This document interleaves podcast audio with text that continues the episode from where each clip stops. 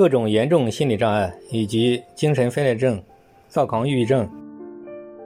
他们的一个共性以及他们的核心，其实就是恐惧，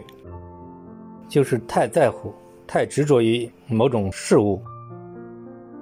那么，我在治疗各种各样的这种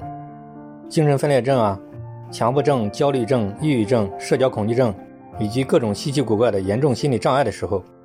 我发觉他们全部都有这样一个核心。那么我我会从这两个核心给他予以反复攻击，综合利用各种心理学方法以及其他的各种一切能利用的手段和方法，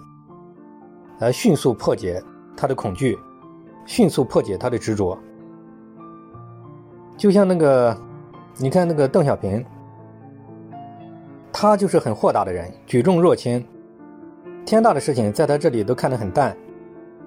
如果是各种严重心理障碍的人，在这个方面能够给他得以培养和破解，那么他各种问题也就基本上来讲，也就好了一大半了。所以说，心理咨询师要想有真正要有效果，首先自己要破除自己的注重严重的执着。要破除自己内心注重严重的恐惧，要破除自己内心各种很多这种严重的患得患失。如果一个心理咨询师他自己不能基本做到，他想真正帮助求助者来解除执着，能够破解恐惧，